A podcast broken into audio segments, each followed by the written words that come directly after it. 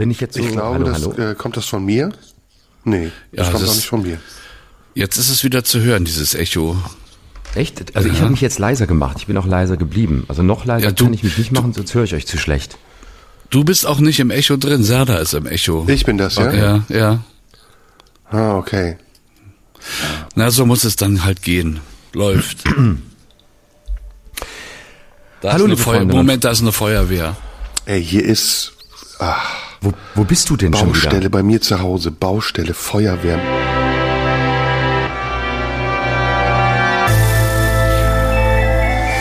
Schröder und Sumunju, der Radio 1 Podcast.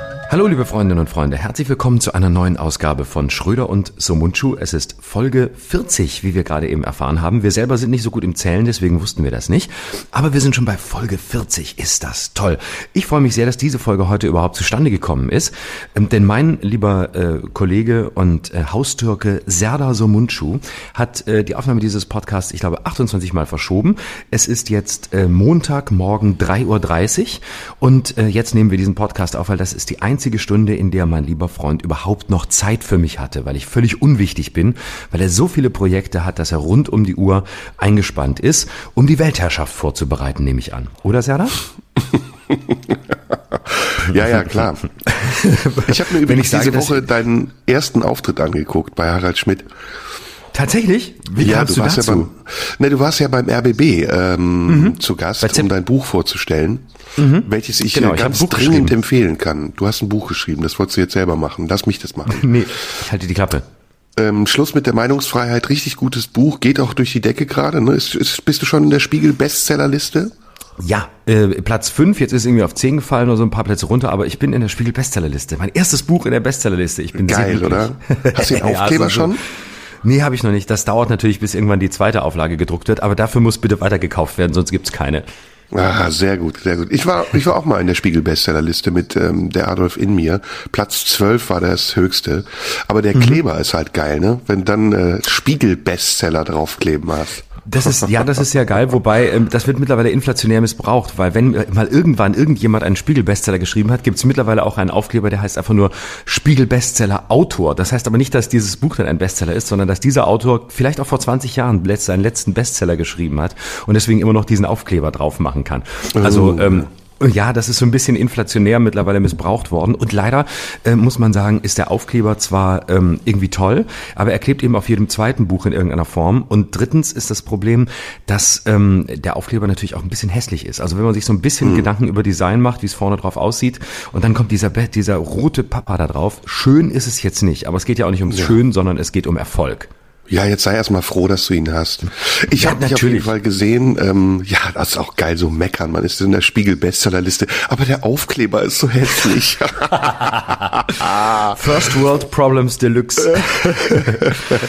Ähm, Also ich habe dich und- und gesehen Mhm. in diesem RBB-Interview und da haben die ja diesen Ausschnitt gezeigt. Alter, was warst du pummelig. Du warst ja mega fett. Ja, natürlich, ich war richtig fett als ja klar, ich war richtig fett als Jugendlicher. Ich war richtig fett. Das war Echt meine dickste Zeit. Ich war 1,83 Meter damals schon groß, mit 14, ich war 14 Jahre alt, 1,83 groß und äh, hatte damals mein Highlightgewicht. Ich habe 99 Kilo gewogen. Also das ist halt richtig Übergewicht. Und ich hatte noch wei weite Klamotten an, die mir Mutti rausgelegt hatte. Ich hab's gesehen, ja, ja, so, eine- so eine ähm, Baggy-Hose und irgendwie so ein Hemd. Wirklich heftig, aber auch die Ausschnitte danach. Du hast ja echt eine, eine Metamorphose gemacht, ne, zum zum Kerl, zum Ich kernigen sag, Mann. Ich sah wirklich, ich sag, ich habe wirklich alles durchgemacht in meinem Leben. Das ist, wenn ich das ab und zu so Einspieler sehe, denke ich wieder, ach du Scheiße, du sahst wirklich schon echt, du hast schon sehr viele Scheißphasen hinter dir, denke ich dann immer. Also äußerlich kann ich jetzt nicht sagen, dass ich irgendwie immer geglänzt habe. Ich glaube, in, in, den, in den kleinsten Phasen meines Lebens sah ich halbwegs, halbwegs okay aus. Ich glaube, wenn du so ein Flop-Date hast, dann müsstest du der Frau dann sagen, so, du, kann ich dir mal den Ausschnitt von meinem ersten Auftritt zeigen? Genau. Dann ist die über- sofort weg, glaube ich. Du, das habe ich schon mehrfach gemacht bei Dates. Da habe ich zu Frauen gesagt, du, ich würd, du pass auf, ich habe ganz groß aufgebaut und habe gesagt, du, äh, Ba- Baby, pass auf, ich war mit 14 Jahren zum ersten Mal im Fernsehen. Soll ich dir mal zeigen? Und dann kam immer so, oh toll, jetzt mit 14 Jahren. Und dann habe ich diesen Ausschnitt gezeigt und habe gesagt, guck mal, so dick war ich mit 14 und ich sag dir, in 10 Jahren bin ich wieder so fett. Und dann waren die sofort weg. Sind wir jetzt schon im Bereich des Fettshamings schon, ne? Ich glaube, ja. Naja, ja, bisschen schon, aber ich meine, ich spreche ja nur über mich selbst. Und aber, und, und solange ich über mich selbst, darf ich eigentlich über mich selbst sprechen und dann auch negativ darüber sprechen, dass ich fett Nee. war? Oder ist das Diskriminierung von anderen ähm, dicken Menschen, die sich jetzt schon angegriffen fühlen, weil ich in so negativer Art und Weise über mich und damit gefühlt auch über sie spreche? Genau, ja, ja, genau. Das ist ja nur ein Vorwand, um über andere zu sprechen, weil du bist ja jetzt nicht mehr fett. Wenn du fett wärst und über dich sprechen würdest, dann wäre es anders. Genau. So, das ist nämlich ein Riesenproblem, weil ich bin nämlich jahrelang in Talkshows gefragt worden, ja, sie waren ja mal dick und so. Und irgendwann habe ich gesagt, ich will darüber gar nicht mehr reden, weil ich ganz viel negative, negatives Feedback bekam von Leuten, die dann dachten, ja, er ist ja jetzt nicht mehr dick und jetzt ist er in so einer arroganten, ähm, Mhm. ex-adipösen Haltung und äh, diskreditiert alle, die vielleicht immer noch dick sind. Das ist aber gar nicht der Fall. Nur weil ich irgendwann ähm, die Kurve gekriegt habe, heißt das nicht, dass das jedem so möglich ist wie mir. Und ich habe überhaupt nichts äh, gegen Menschen, die dick sind oder verurteile das oder so, sondern es gibt ja ganz unterschiedliche Gründe, warum man das sein kann. Und ähm, nicht jeder hat das Glück, dass er einfach mit natürlich sehr viel Selbstdisziplin, keine Frage, das macht auch keinen Spaß abzunehmen, aber nicht jeder hat das Glück, dass er einfach mit der relativ einfachen Technik des Abnehmens tatsächlich ähm, so, einen, so einen großen Schritt machen kann, wie ich das konnte. Das ist zwar immer Disziplin, weil wer mal dick war, weiß, ähm, das ist jederzeit möglich, äh, dass das wieder so ist. Also man muss nur ein bisschen die, die äh, Zügel aus der Hand lassen und schon ist man wieder da, wo man nie mehr hin wollte. Aber ähm, ja, aber es ist natürlich trotzdem meckern auf hohem Niveau, weil solange man es im Griff haben kann, ist man auf der glücklichen Seite des Lebens. Ist ein Monolog, der eins zu eins aufs Impfen passen würde, finde ich. Ne? Inwiefern? Man, man ist ja schon geimpft und ähm, sagt, ja, nee, ich habe es ja nicht mehr vor mir und ähm, ich kann ja trotzdem dann über andere reden, die nicht geimpft sind. Ist ja im Moment so, ne? Wir haben ja im Moment einen Impfelitarismus. Auch hast Mhm. du gelesen, ne? In Hessen 2G in Supermärkten ist schon Hardcore, ne? Also ich finde es Ja. schon verfassungswidrig. Das kann ich jetzt nicht beurteilen, aber oh, guck, bei dir kommt die Polizei, du wirst gerade abgeholt, merkst du? Weil ich Das verfassungswidrig und impfen gesagt habe. Das ist Rasterverhandlung. genau, absolut. Weil du dich gegens Impfen geäußert hast, kommt direkt die Polizei. ja. Ähm, ja, also äh, es ist ähm, ja, es ist natürlich äh, auf der einen Seite die ähm, Bevorzugung derer, die ähm, die die geimpft sind, was ich ja über weite Strecken auch richtig finde. Und äh, gleichzeitig ist es ähm, das Problem, Weil dass du geimpft äh, bist, das ist ja klar. Natürlich, na klar. Und weil ich es auch richtig finde, sich impfen zu lassen, ganz einfach. Und Ja, ähm, ist ja auch so, aber das Solidarität ist ja Verständnis zu haben mit denen, die sich nicht impfen lassen wollen. Aus welchem Grund auch immer. Sind ja nicht alles nur Verstrahlte. Nee, aber ähm, von denen, die sich nicht impfen lassen können, abgesehen hält sich ähm, meine Solidarität äh, in Grenzen, muss ich ganz ehrlich auch von sagen. denen, die sich nicht impfen lassen wollen.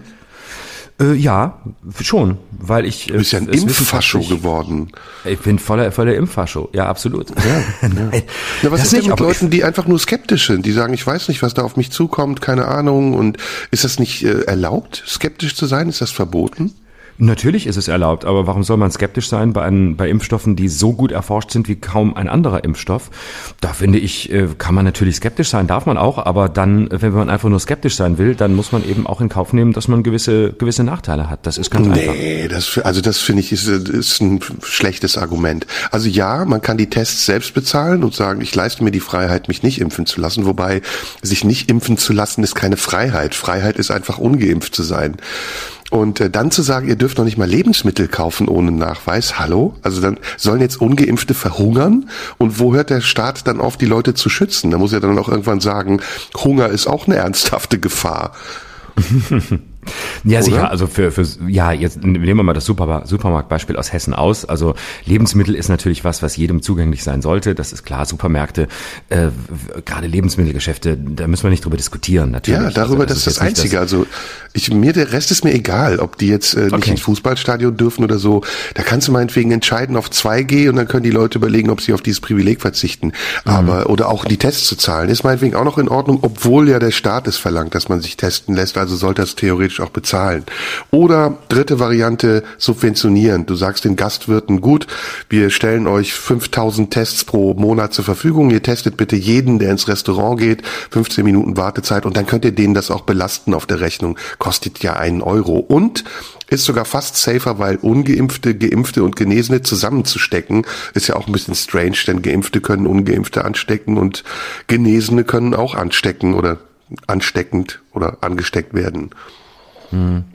Naja, also ähm, dass man jetzt für Tests äh, bezahlt, finde ich in Ordnung. Warum soll die Solidargemeinschaft quasi bezahlen dafür, dass Leute Tests brauchen, ähm, weil sie nicht geimpft sind äh, und die restlichen Gelegenheiten, wo man welche braucht, ja, das ist ja jetzt nicht so ähm, nicht nicht so wichtig. Ab und zu mal für irgendeine, Feier oder weil es irgendeine Firma will, dass man irgendwo getestet ist oder so.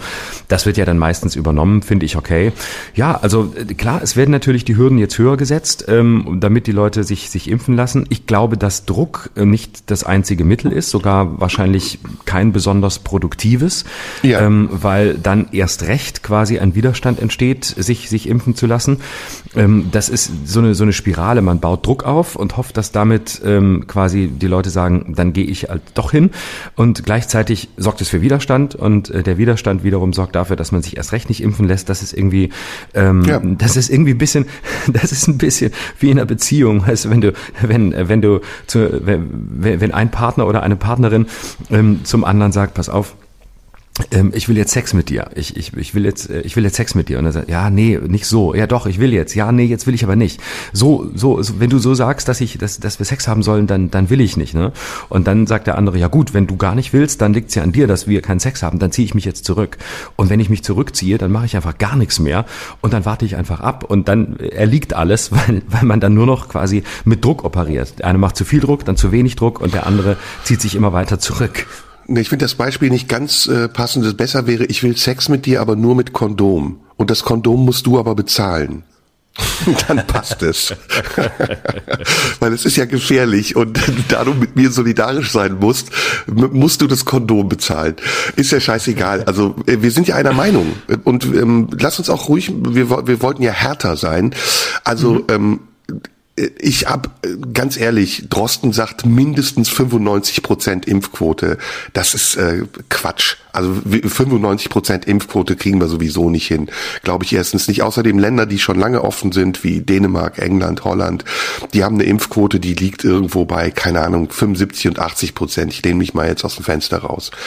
Ich glaube, wir müssen jetzt bald wirklich mal entscheiden, ob wir zu einer Normalität zurück wollen. Und Normalität heißt übrigens nicht, dass man Leute erpresst, die nicht geimpft sind, sondern dass man wieder zurück zur Eigenverantwortung kommt. Und ich glaube, dass diese Leute, die sich nicht impfen lassen, eben sehr unterschiedlich sind. Das sind von Impfskeptikern, die sowieso einen Dachschaden haben, bis zu Leuten, die vielleicht das nicht wollen aus gesundheitlichen Gründen oder aber auch, das finde ich total legitim, weil sie Zweifel haben, weil sie sagen, ich weiß nicht, was jetzt ist, ich weiß nicht, was in zehn Jahren ist und ich fühle mich gesund, warum soll ich mich jetzt impfen lassen? Auch okay. Also ich will's, ne, ich bin auf beiden Seiten, ich will nur nicht, dass eine Stigmatisierung entsteht, weil dann, wo hört's dann auf? Dann kannst du auch sagen, Bus fahren, nur für 2G.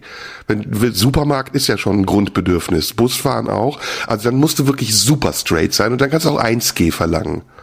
Mhm. Naja, ich würde an zwei Punkten widersprechen. Also auf der einen Seite, glaube ich, muss man, muss man einmal äh, rein terminologisch klären, Impfskeptiker hast du jetzt in zwei unterschiedlichen Zusammenhängen benutzt. Äh, vorhin einmal als Leu bezeichnet mit Leuten, die sagen, ich will mich äh, nicht impfen lassen, weil ich Sorge habe, was ist in 10, 20 Jahren. Ich bin so ein bisschen vorsichtig.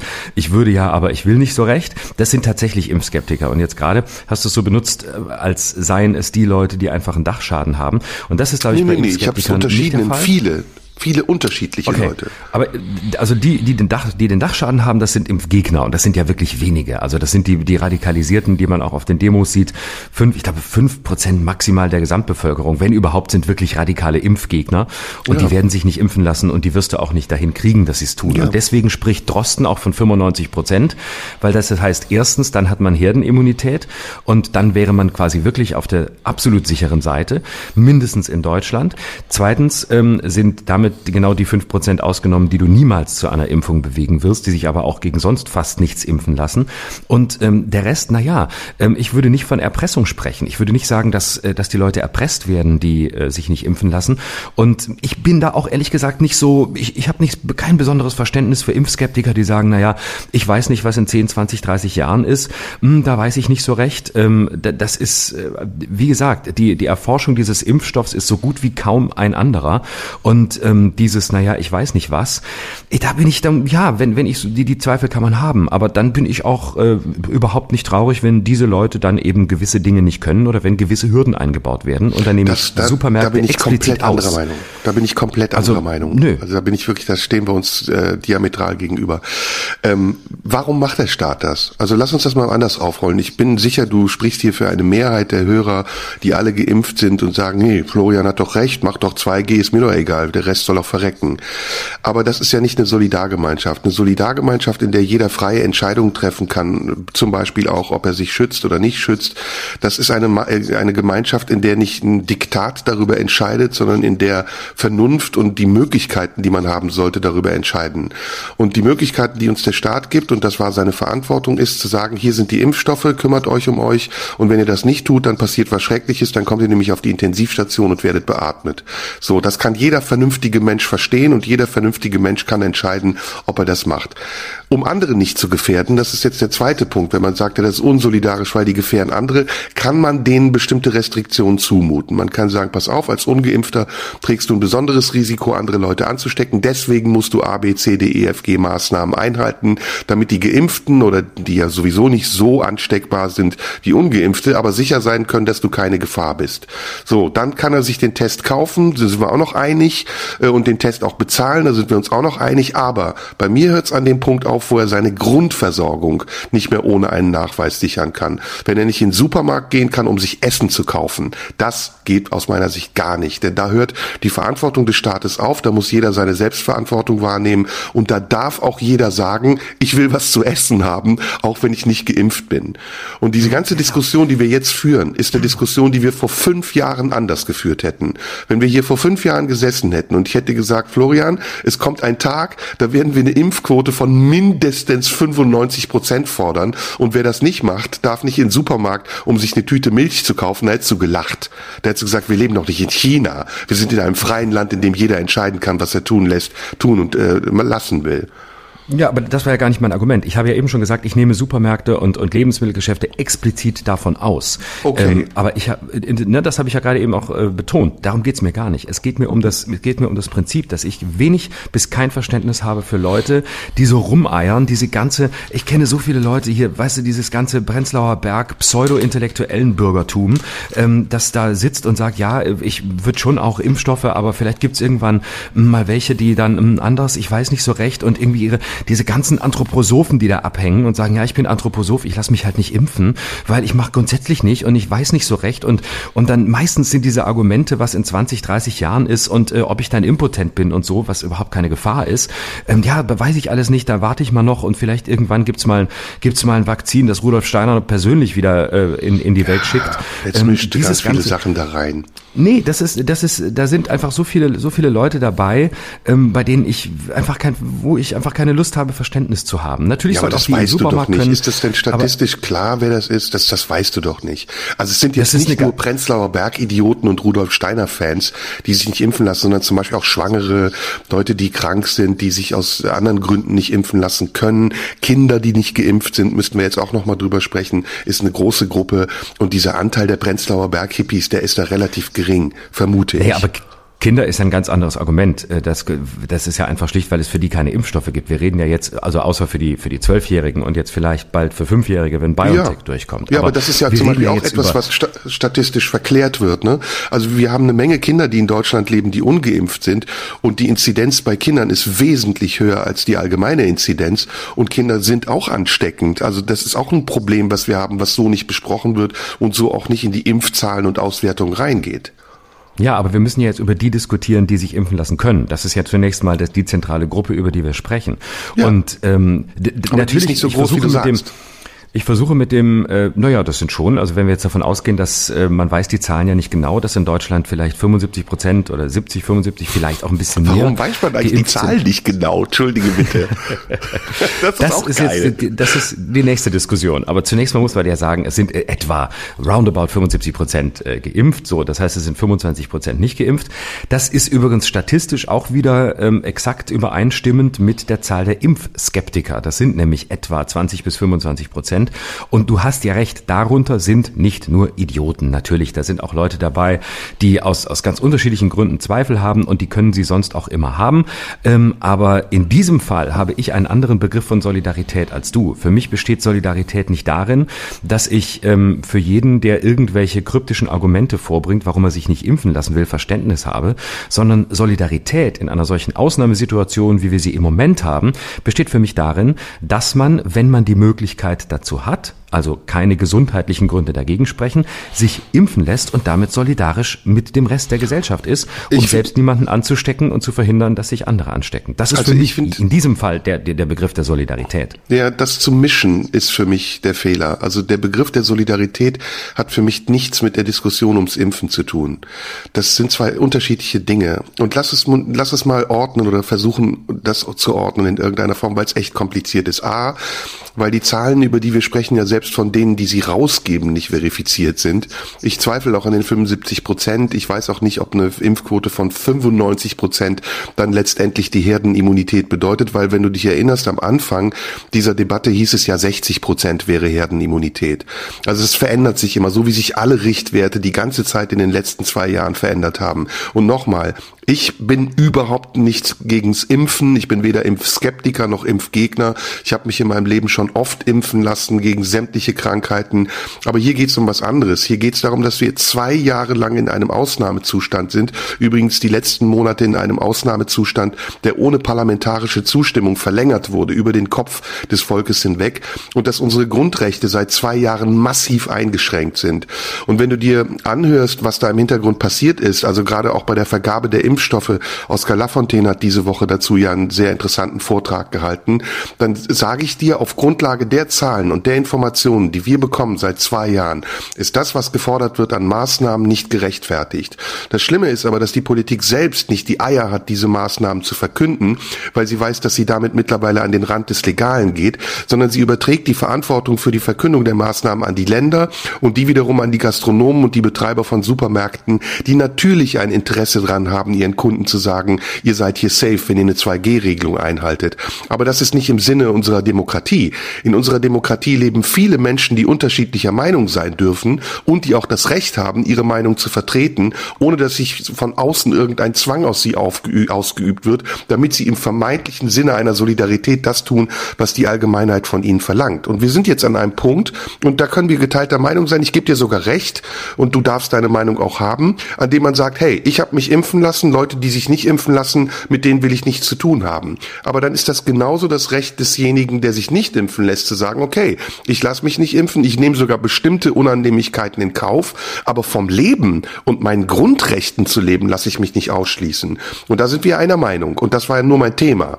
Mein Thema war jetzt nicht, ob 3G oder was weiß ich, das ist ja alles in Ordnung. Mein Thema ist, dass es halt immer enger geschraubt wird und dass dann Leute wie Lauterbach oder wer auch immer da sitzen und in ihrem Impfelitarismus anderen Leuten vorschreiben, was sie zu tun haben und sie dann auch noch stigmatisieren, ohne Unterschiede zu machen.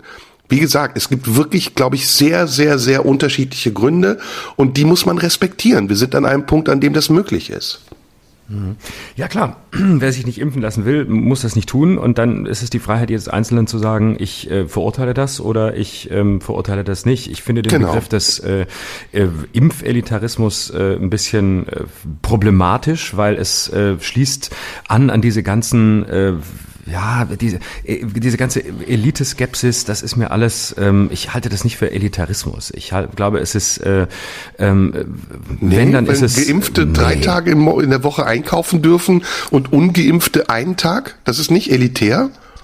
Na, du, du beziehst dich jetzt ausschließlich auf diese Regelung in Hessen. Ich glaube nicht, Ja, dass das ist die ja das wirklich, Thema, wenn- war ja der Anlass unseres Gesprächs. Genau, genau, aber das hatten wir ja schon lange ausgenommen. Ich bin zum Beispiel sicher, dass die in, äh, oder ich steh, bin, bin halte es für relativ wahrscheinlich, dass das nicht gerichtsfest ist, ohne Jurist zu sein. Aber ähm, na, natürlich ist es an und für sich. Ähm, du kannst ja jetzt nicht, äh, Karl Lauterbach, ich habe von dem nicht gehört, dass der sagt, ähm, man soll als äh, nicht geimpfter nicht mehr einkaufen gehen können. Das kann Also ich mir Karl wirklich nicht Lauterbach hat vorstellen. alles schon gefordert, was man fordern kann. Da kannst du sicher Ja. sein, das war auch darunter. Da bin ich Nein, ganz nein. sicher. Nein, Ein mit Sicherheit. Also das kann ich mir gefordert. nicht. Ich, nein, hat er nicht. Das stimmt einfach Doch, nicht. Also doch, ich, doch, doch, ich habe sicher. Dann habe ich das nicht sicher, mitbekommen. Karl Wo Lauterbach hat er das auch schon gefordert? gefordert, dass meine Oma einen Blumenstrauß bekommt. Bin ich ganz sicher. Karl Lauterbach ist eine Vordermaschine. Du magst ihn ja, ne? äh, ich, was heißt mögen? Es geht ja doch nicht um mögen. Ähm, ich teile längst nicht alles, was er sagt, aber ich, ich halte ihn für eine, für eine veritable, gewichtige Stimme und er ist äh, ein Typ, der, der das Metier durchschaut und der auf der Höhe ist und äh, der sicher in, in einer gewissen Hinsicht äh, radikal ist. Ähm, aber das stört mich nicht, weil ähm, ich dann ja immer wieder abziehen kann, was ich nicht für richtig halte von dem, was er sagt. Und Großteile finde ich, finde ich schon sehr, sehr on point. Äh, manchmal ist er mir zu drüber, aber ähm, er ist nicht einer, der 1G fordert und er ist auch nicht einer, der Menschen, die nicht geimpft sind, vom Einkaufen abhalten. Also ich weiß nicht, jemand, ist, damit tut man ihm Unrecht. Ja, nee, man tut ihm damit recht. Jemand, der sich als Gesundheitsexperte ausgibt und in jedem Format mittlerweile, selbst in Comedy-Formaten sitzt, um Albernheiten von sich zu geben und das dann mit so einem jovialen Schmunzeln, der ist für mich mindestens, also halbwegs unseriös bis vollkommen unseriös. Und ich finde auch nicht, dass man überall immer seine Meinung kundtun muss, wenn man nicht gerade einen Podcast hat wie wir. Und dieses ganze Gemahne. oder, oder ein Buch geschrieben hat, das wäre auch noch wichtig. Genau. Und dieses ganze Gemahne, ich meine, lass uns doch mal, lass uns doch mal einen Blick zurückwerfen. Da, da musst du mir doch recht geben. Wir haben am Anfang davon gesprochen, dass Masken nichts bringen. Dann fehlten Masken, dann musste jeder eine Maske tragen. Dann gab es eine Maskenpflicht für innen, dann für außen. Äh, dann gab es Ausgangssperren, bei denen Leute nachts, wo niemand auf der Straße ist, nicht auf die Straße konnte. Es hieß aber, drinnen steckt man sich am häufigsten an. Also ist diese ganze Corona-Krise ist gespickt mit Widersprüchen. Und diejenigen, die diese Widersprüche verkörpern und vertreten haben, die tun immer so, als hätten sie alles gewusst. Aber rückwirkend hat auch Lauterbach unglaublich viel nicht gewusst und lag auch oft daneben, so wie zum Beispiel auch Drosten. Und das sagt er ja selber. Das sagen die beiden ja hoffentlich, ich weiß nicht, ob es Lauterbach sagt, aber Drosten ist ja reflektiert genug, um zu sagen, ich wusste damals nicht, was heute passiert. Und das finde ich viel glaubwürdiger. Aber uns muss es doch darum gehen, jetzt irgendwann aus dieser Spirale rauszukommen. Und sag mir mal bitte, wie wir das machen wollen, wenn wir die Daumenschrauben immer, immer strenger anlegen und diesen fünf oder 15 oder 20 Prozent, die nicht geimpft sind, irgendwann Ultimaten stellen, die sie nicht mehr erfüllen werden. Das werden die aus Trotz schon nicht machen. Die einzige Variante, die ziehen würde, ist, wenn du sagst, jeder, der sich impfen lässt, kriegt einen Huni. Ja, dann machen es wahrscheinlich noch mal eine Million oder fünf Millionen. Das wäre dann aber wirklich ungerecht, weil dann müsstest du denen, die sich vorher haben impfen lassen, rückwirkend das Geld geben. Aber mhm. deine Quote wäre erhöht und wenn es dir wirklich darum geht, Menschen zu schützen, dann musst du vielleicht in dem Moment diesen Widerspruch in Kauf nehmen. Also erstens, Karl Lauterbach hat schon sehr oft gesagt, wo er sich getäuscht hat und ähm, das ist, äh, das hat er immer immer wieder in Interviews gesagt. Hier habe ich mich, hier habe ich einen Fehler gemacht. Das hätte ich nicht gedacht. Diesen Boah, voll der Fanboy, ey. Du Fanboy. Nein, ich, du Fanboy. Ich, ich liebe ihn. Ich, ich liebe ihn und ich wünsche mir, dass ich bald du Sex mit ihm haben werde. Du Fanboy. Ja, ich liebe ihn. Er ist, ich glaube, das? Wer hat das gesagt? Er ist, nein, lass mich sagen, er ist Single. Weißt du, Karl Lauterbach ist Single und ich, ich glaube, ich drehe ihn um, ich drehe ihn um auf Männer, ich drehe ihn um. Aber weißt du, wenn du Fanboy gesagt hast, du Schwanz. Von, von, von dir? Nein, Flair, ist das? bei der Führerscheinkontrolle. Kennst du das Ach, nicht? Stimmt. Der Polizist immer, du Fanboy, du Schwanz. Du weißt du noch, als wir ganz kurz, das muss ich kurz sagen, bevor wir weiter über, bevor ich mit meiner äh, Karl Lauterbach Apologie weitermache, Eloge. um dich noch weiter auf die mhm. Palme zu bringen, äh, das macht mir Spaß. Ähm, und zwar ähm, hat äh, Flair, über den haben wir, glaube ich, irgendwie vor viel, vor 20 Folgen oder so haben wir mal lange über Flair geredet und du hast ihn irgendwie verteidigt und, und hast gesagt, warum du ihn irgendwie ganz großartig findest oder so. Ich weiß es gar nicht mehr genau. Ich glaube, es war in dieser Phase mit dieser Polizeigeschichte. Und dann haben wir darüber geredet und äh, ich habe mich ein bisschen negativer geäußert. Und äh, wirklich wie auf Befehl hat das äh, Flair sofort bei Twitter äh, reingeschrieben. Ja, Schröder, äh, machst du dich über mich lustig oder ich weiß es gar nicht mehr was genau. Da musst du, musst du mal nach unten treten und so. Also er hat selber für sich sich beansprucht, unten zu stehen, was ich auch lustig fand. Und äh, ist mir dann direkt auf Twitter gefolgt seither. Also Flair cool. ist jetzt mein Fan. Ja, aber das glaube ich ehrlich Fan. gesagt nicht, weil ich nicht glaube, dass Flair Umlaute schreiben kann. Aber das ist was anderes. jetzt kriege ich einen Twitter-Eintrag. Jetzt kriegst du, genau. So Mundschuh also spricht Flair noch mal den Lauterbach äh, nach. Um, Lutsch Umlaute noch mal den Lauterbach so. flach. Ich lasse uns wieder über Menschen sprechen, die Umlaute aussprechen können. Und ähm, da ist Karl Lauterbach einer von denen, die das also ohne Probleme also können. Ja, ich und, wusste es. Ähm, du lebst davon. Das ist dein, das ist dein Lebensunterhalt. Ist doch klar, dass du den in Schutz nimmst. Äh, ja, natürlich muss ich den in Schutz nehmen, damit er, weil er muss noch eine große Karriere machen. Entschuldige mal, du weißt doch, ich bin einer von den Parodisten, die eigentlich nur Willy Brandt und Helmut Kohl kennen und ähm, erst nach 16 Jahren Merkel wirklich Merkel drauf hatten und deswegen jetzt natürlich hoffen, dass die einzigen Figuren, die sie können, lange bleiben. Ja, Lindenberg kannst du bestimmt auch. Grönemeyer hast du im Repertoire. Sehr gut. Aber absolut natürlich, das ist das, womit ich über die Lande ziehe. Pass auf, äh, ich glaube, das ist, äh, ich, ich finde das Argument auch schwach. Ja, einer, der in Comedy-Shows auftritt, also das ist nur wirklich populistisch. Also wie viele du das Sagst, ist geil. Ja. ja, weil ich als Politiker ja, ja auch in Comedy-Shows Comedy auftrete. Richtig, nicht von allen, ja. aber die meisten gehören mir. Das stimmt. Und ähm, 95 Prozent, der Rest sind Schröder-Skeptiker oder Schröder-Leugner. Richtig. Und ansonsten habe ich, ich lasse mich nicht schrödern. Ich kenne die Spätfolgen ja, nicht. Ansonsten habe ich Herdenimmunität hergestellt. Mit, äh, genau, Herdenimmunität hast du schon seit längerem, aber Herdenimmunität fehlt. mir gehört das deutsche Comedy-Geschäft, das wollte ich an der Stelle mal sagen. Also alles mir das egal, deutsche Comedy-Reich. Von Amazon über RTL bis ARD, ZDF. Ich bin, ich bin der Führer des ja, vierten comedy sag Als Führer des deutschen Comedy-Reichs erkläre ich den Beitritt meiner Heimat Kabarett genau. zur Comedy. Genau. So, äh, auf jeden Fall. Karl Lauterbach, ja, ist auch in Comedy-Shows, war auch schon in meiner Sendung und macht es, ist, macht es auch gut und ist auch in Ordnung, soll er tun, habe ich überhaupt nichts dagegen, finde ich richtig. Abgesehen davon äh, muss Karl Lauterbach in jeder Talkshow sitzen, weil er ein Getriebener ist und weil er ein Getriebener der, der, der Statistiken ist und weil er die ernst nimmt und weil er die auswerten kann, weil er die versteht und weil er da eine rationale Ordnung in dem ganzen Geschrei reinbringt. Vieles mag mal übertrieben sein, daneben sein, aber insgesamt ähm, finde find ich es gut, dass es ihn als Stimme gibt, aber er ist auch nicht die einzige und es soll auch andere geben. Ich finde es auch richtig, dass es Hendrik Streeck gibt, auch wenn ich da vielleicht manchmal nicht einer Meinung bin oder den äh, skeptischer sehe, soll es auch geben. Ich bin überhaupt nicht der Meinung, dass es sich alles nur auf, auf Drosten und Lauterbach äh, konzentrieren muss, sondern äh, von mir aus auch Alexander Kekulé. Ich glaube, da, da ist tatsächlich die Kompetenz bei den ersten beiden genannten größer als bei den letzten, aber auch die sind Stimmen, sollen stattfinden, ähm, weil sie eben auch für unterschiedliche Wege stehen und für, unter, für einen unterschiedlichen Umgang mit dieser Pandemie. Und und ähm, dann kann man dem einen mehr vertrauen oder dem anderen. Das ist dann Meinungsvielfalt. Gut, also ähm, Irrtum eins. Im April hat Lauterbach gesagt, man kann aus Staubsaugerbeuteln auch Atemschutzmasken herstellen. Daraufhin hat der Hersteller Swill vor Gesundheitsschäden gewarnt und gesagt, man sollte das tunlichst lassen. Vielleicht, vielleicht hat er von Swill gedacht, dass das Karl Lauterbach volle äh, Beutel meint. Ja, wahrscheinlich. Also Im Mai nach dem hat er Saugen. gesagt, Long-Covid ist bei Kindern kein Problem. Und ähm, äh, das ist nachher widerlegt worden. Bei vielen Kindern ist auch Long-Covid ein großes Problem.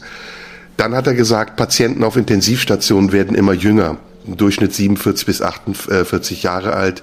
Ähm, zu dem Zeitpunkt, als er das gesagt hat, nämlich im April 2021, wusste niemand, wie alt die Intensivpatienten wirklich sind. Und die Zahlen, die man dann danach hat, haben das auch nicht belegt. Dann hat er gesagt, im April 21 dieses Jahr, ein Asthmaspray vor, äh, schützt vor Corona auch das, äh, da gibt's keine generelle Empfehlung, dass äh, Covid-19-Patienten mit Asthma-Spray sich ähm, vor Covid schützen können. Dann hat, dann hat er gesagt, die indische Mutante ist 20 Prozent. Soll ich weitermachen? Also äh, er hat diverse Dinge gesagt, die nachher komplett widerlegt worden sind. Und wenn du ihm jetzt äh, Talente zusprichst, sicher, dann ist er aber eher ein, ein Showtalent als ein Gesundheitstalent. Und es mag auch sein, dass er ein Experte ist. All das stelle ich gar nicht in Frage. Aber die Quote seiner Auftritte steht in keinem Verhältnis zu der Verifizierbarkeit seiner Aussagen. Und ähm, ich bin jetzt auch nicht, wie gesagt, dafür, dass wir jetzt ähm, Leuten verbieten, was zu sagen, aber wir sollten anderen erlauben, es auch zu tun. Und guck dir mal an, wie wenig im Moment Corona-kritische Stimmen im Fernsehen zu sehen sind. Das hat sich in den letzten Jahren drastisch reduziert, weil die Fernsehsender, die Macher, die Leute, die dahinter stehen, mittlerweile alle Schiss haben. Denn Corona ist ein heikles Thema. YouTube sperrt äh, Filme, die Corona-kritisch sind, weil man sofort in die Richtung der Querdenker gedrückt wird. Äh, Twitter, Facebook sperren Beiträge, die nur ansatzweise Corona-kritisch sein dürfen, damit sie sofort ins Fadenkreuz der Ermittler geraten. Und das ist aus meiner Sicht keine demokratische Umgangsweise mit einem Thema, zu dem sehr viele Leute unterschiedliche Meinungen haben dürfen. Ob wir am Ende einen Konsens haben, den wollen wir alle haben. Ich auch, du auch, die Politik auch, die Bevölkerung auch. Das ist eine ganz andere Frage. Aber bis wir zu diesem Konsens kommen, darf uns weder ein Druck noch eine Erpressung noch ein Diktat von außen zwingen. Das ist meine Meinung. Also, äh, dass Karl Lauterbach häufig daneben lag, wie gesagt, das hat er selbst eingestanden. Ähm, das kann man auch an ihm kritisieren, dass natürlich die, die äh, Häufigkeit seiner Auftritte dafür sorgt, dass er natürlich auch jedes Mal liefern muss. Und er hat ja auch den Anspruch, jedes Mal was Neues zu sagen und sich nicht ständig zu wiederholen. Soll er halt mal nichts sagen, wenn er es nicht weiß. Ja, das Einfach da, mal da die Schnauze der, halten.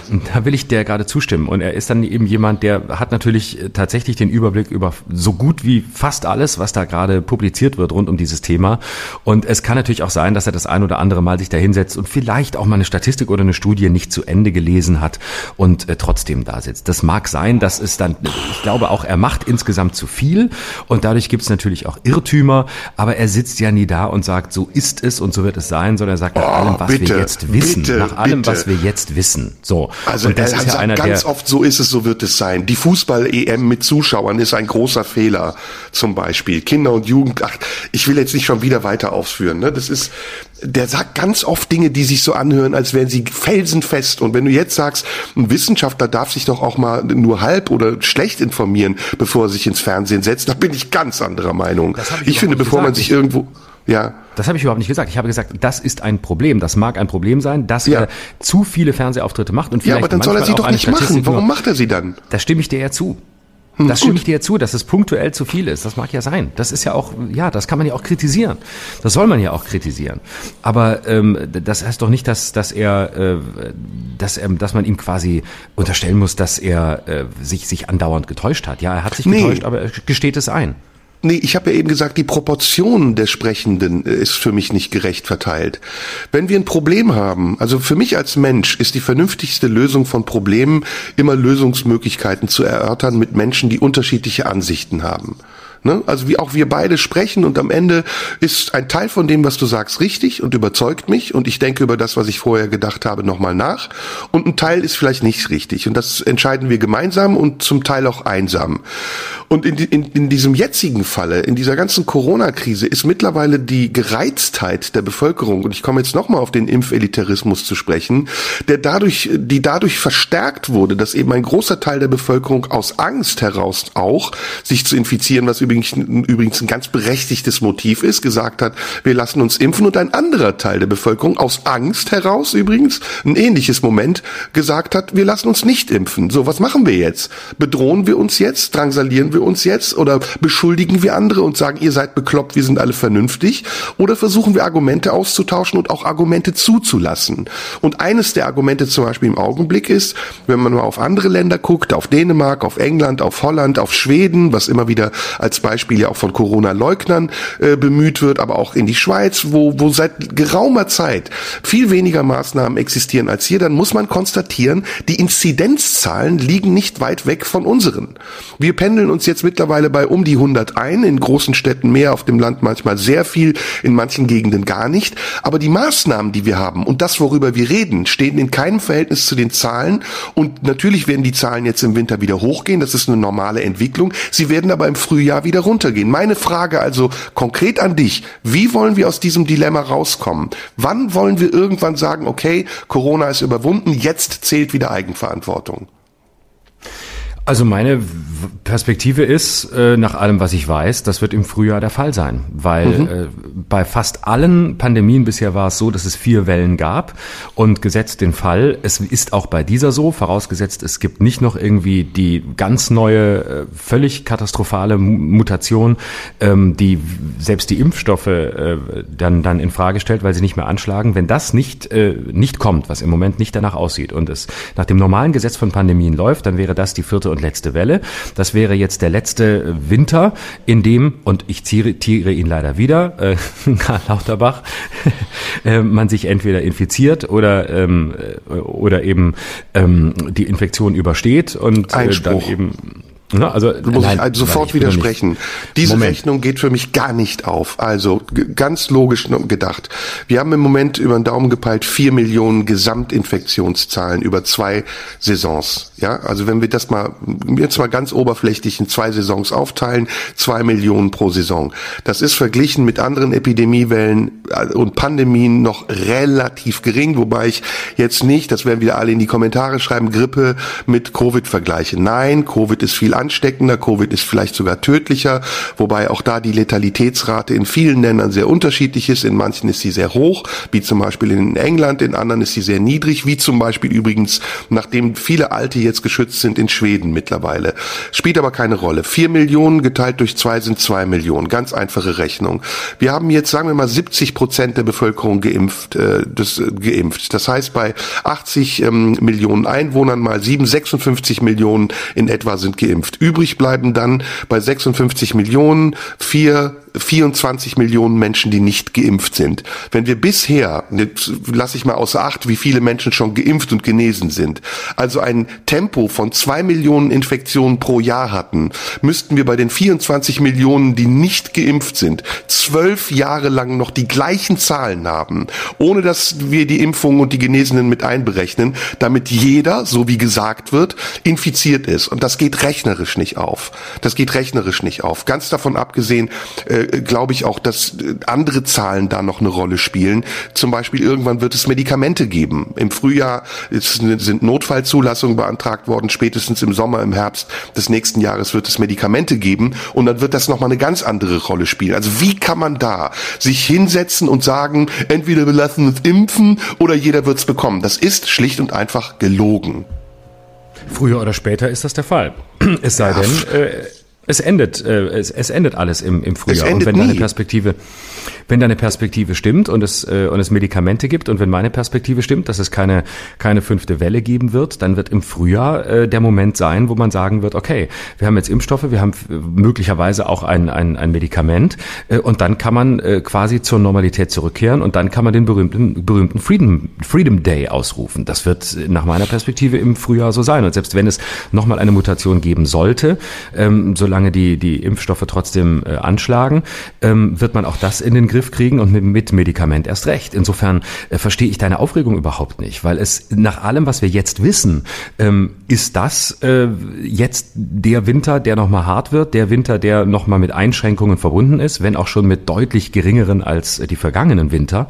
Und äh, danach wird sich die Situation mutmaßlich, äh, und ich sage das mit genau der Vorsicht, die Karl Lauterbach vielleicht oft nicht hat, äh, wird sich das Ganze Ganze entspannen. Also ich bleib dabei, sorry, und ich will jetzt hier nicht irgendwie, ist mir scheißegal, wie ich wirke, ich sag meine Meinung, aber ähm, das ganze Pandemie-Management bis zum heutigen Tage empfinde ich als sehr chaotisch.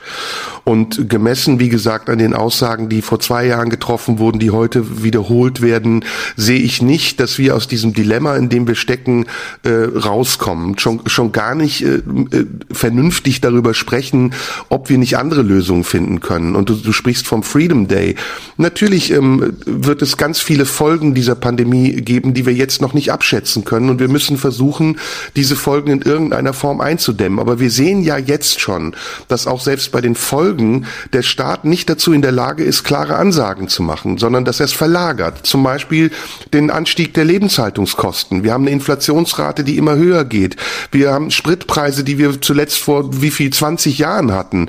Äh, das Leben wird wesentlich teurer werden, weil der Staat uns im Augenblick auch verschweigt und es ein bisschen verlagert, eben indem er die Verantwortung auf die Gastronomen und die Einzelhändler überträgt, dass er eine Menge Geld ausgegeben hat, um diese Pandemie zu bekämpfen. Und jetzt ist die Frage, hat er dieses Geld sinnvoll ausgegeben, als er ganz am Anfang davon gesprochen hat, ja, wir schießen das Geld mit der Bazooka raus, jeder, der einen Antrag stellt, kriegt 9000 Euro. Dann ist ihnen aufgefallen, dass dieses Verfahren missbrauchbar war und sie haben das ganze Geld wieder zurückgefordert, aber das Geld, was sie auszahlen sollten, gleichzeitig auch gestoppt und damit Leute in den Ruin getrieben. Und irgendwann ist der Punkt gekommen, an dem ich mich auch gefragt habe, ich persönlich, wird da eigentlich noch abgewogen und abgewägt zwischen Nutzen und Schaden? Und das wurde von Anfang an, das haben wir in unserem Podcast besprochen und es wurde von Anfang an ignoriert. Der Nutzen, den uns das bringt, dass der Staat sagt, jetzt greifen wir in eure Grundrechte ein, weil wir euch schützen müssen. Der Nutzen, den uns der Staat bringt, weil er sagt, jetzt stellen wir euch Instrumente zur Verfügung, die ihr in Anspruch nehmen nehmen müsst und nicht könnt oder dürft, der steht in keinem Verhältnis mehr zu dem Schaden, den er verursacht, weil er mit dieser Krise so umgeht, als wäre sie im Augenblick nicht zu bewältigen. In Wirklichkeit ist die Krise aus meiner Sicht gar nicht zu bewältigen. Die, die Pandemie wird in irgendeiner Form übrig bleiben. Der Virus wird nicht verschwinden, das haben viele Leute gesagt. Und es wird immer wieder auch Infektionszahlen geben. Aber damit zu drohen, mit dem Menetekel zu drohen, dass entweder alle sich irgendwann infizieren und schwere Verläufe haben und auf Intensivstationen landen und beatmet werden müssen oder sich impfen lassen, was das einzige Allheilmittel gegen die, gegen diese Krankheit ist, das ist schlicht und einfach falsch, weil, wie du richtig sagst, es Mutationen geben kann, weil es neue Viren geben wird und uns nichts anderes davor rettet, damit umzugehen, als ein Prinzip und nicht der Affekt. Ja, aber ich sehe nicht, wo das, wo, wo da das große Problem liegt. Es wird Corona bleiben. Und dein Argument und meins liegen ja gar nicht so weit auseinander. Auf der einen Nö. Seite sagst du, Corona wird bleiben, ja, stimme ich zu, aber es wird eben früher oder später zu einer normalen Krankheit werden, nämlich dann, wenn es Medikamente gibt und Impfstoffe, die es schon gibt und wenn man sich entweder behandeln lässt oder impfen lässt. Und dann wird es seine, dann wird es seine Dramatik verlieren. Und dann wird es eine eine ganz normale Krankheit unter anderem sein. Und ähm, bis dahin müssen müssen wir das Ding durchstehen und können jetzt äh, nicht aufgeregt sagen der Staat zwingt uns und äh, der Staat ähm, ist äh, versucht Menschen zu, zu diskriminieren. Also die, die Aufgabe des Staates ist ja letztlich im Kern äh, immer äh, eine eine sozialistische. Also wenn der Staat hat ein Interesse daran, seine Bürger zu schützen und das mit Was? allen Mitteln. Ne? Also das heißt, äh, das kommt so. von Sarah Wagenknecht. Nein, woher ich, hast du das? Nein, nein, nein, natürlich, nein. Aber aber rein rein logisch gedacht ist es die rein rein staatslogisch gedacht ist es die Aufgabe des Staates, äh, zu versuchen, eine Gleichheit herzustellen äh, zwischen allen, nämlich deswegen werden Impfstoffe auch angeboten ähm, umsonst, deswegen werden Impfstoffe auch nicht angeboten und äh, man wird dafür bezahlt, wenn man sich impfen lässt. Das ist alles ein grundsozialistischer Ansatz. Und ich sage direkt, ich bin überhaupt kein Sozialist, das weißt du auch. Ich bin überhaupt kein Freund von Sarah Wagenknecht und der Linken null. Das ist einfach ein, ein staatstheoretischer Grundgedanke, dass der Staat natürlich versuchen muss, alle seine Bürger zu schützen, möglichst gleichberechtigt zu schützen. Deshalb umsonst Zugang zu Impfstoffen, äh, keine Belohnung, nichts dergleichen, außer vielleicht eine Bratwurst oder so, was auch irgendwie scheiße war.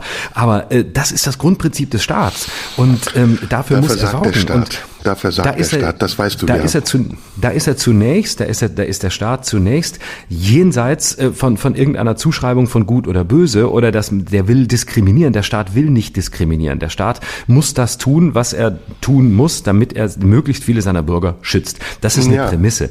Das aber der, der Staat, Staat, ist nicht Vertreter der Mehrheiten, sondern der Staat ist der Vertreter der Allgemeinheit. Und dazu gehört genau. jeder einzelne Bürger, auch der vielleicht nicht staatskonform ist, weil sonst würde sich dieser Staat Diktatur nennen. Genau. Und, ähm, Und das ist er nicht. Nee, doch, das ist ja in gewisser Weise, ich muss das tatsächlich in einer Querdenker-Terminologie sagen, mittlerweile schon. Denn wenn der Staat unabhängig von, vom Volk Entscheidungen trifft über das Volk, dann ist das schon am Rande der Diktatur. Und ich die Verlängerung des Infektionsschutzgesetzes, die jetzige Verlängerung, die ist meiner Meinung nach am Volk vorbeigegangen. Sie ist stillschweigend verlängert worden und wir sind jetzt in einem Zustand, in dem wir nicht wissen, ob nicht irgendwer dann doch sagt, wenn die Inzidenzzahlen steigen, es gibt wieder ein Lockdown oder es gibt auch was auch immer. Denn bisher gab es viele Aussagen, die dann wieder revidiert wurden, wie zum Beispiel auch, die Pandemie ist jetzt vorbei oder wir werden einen tollen Sommer haben. Ich will gar nicht sagen, wer das gesagt hat. Und äh, auch es wird keinen Lockdown mehr geben, es gibt keinen Impfzwang durch die Hintertür. Die Leute sind ja nicht blöd. Also wir kriegen ja mit, dass viele Dinge plötzlich nicht mehr gültig sind, die vor drei Jahren noch undenkbar waren und die vor einem Jahr noch bestritten wurden, dass sie eingeführt werden. Lass uns, ich will da gar nicht Ewigkeiten drüber diskutieren, weil ich weiß, dass es auch wieder jetzt viele Briefe und Mails geben wird und Leute mir unterstellen werden, ich sei jetzt auf die Seite der Corona-Leugner gewechselt. Ich betone es nochmal, nein, überhaupt nicht. Und ich finde auch nicht alles, was gemacht wurde, falsch. Ich bin froh, dass es viele vernünftige Maßnahmen gab und ich bin noch viel froher, dass es viele vernünftige vernünftige Menschen gibt, die sich impfen lassen. Aber ich als Demokrat höre auch die Stimmen der anderen. Und wir leben im Moment in einer Zeit, in der sehr schnell geurteilt und zugewiesen wird in Gegner und Befürworter. Wir haben kaum noch vernünftige Diskussionen, in denen andere Meinungen zugelassen werden. Und es ist meine Pflicht und meine Aufgabe als Mensch und hier nicht als Kabarettist oder Podcaster, diesen Menschen auch ein Gehör zu geben und sie zu verstehen und sie einzuladen, weiterhin ihre Meinung zu sagen. Denn diese Meinung ist ja nicht gegen mich gerichtet, sondern sie vertritt erstmal nur die Position desjenigen, der sie sagt. Und ich kann meine Meinung behalten. Klar, also dass wir eine, eine Zuspitzung der Debatte haben, das ist ja klar. Das zeigt sich hier ja nur, nur noch einmal mehr und noch einmal deutlich das Thema so groß ist und weil es letztlich uns uns alle betrifft.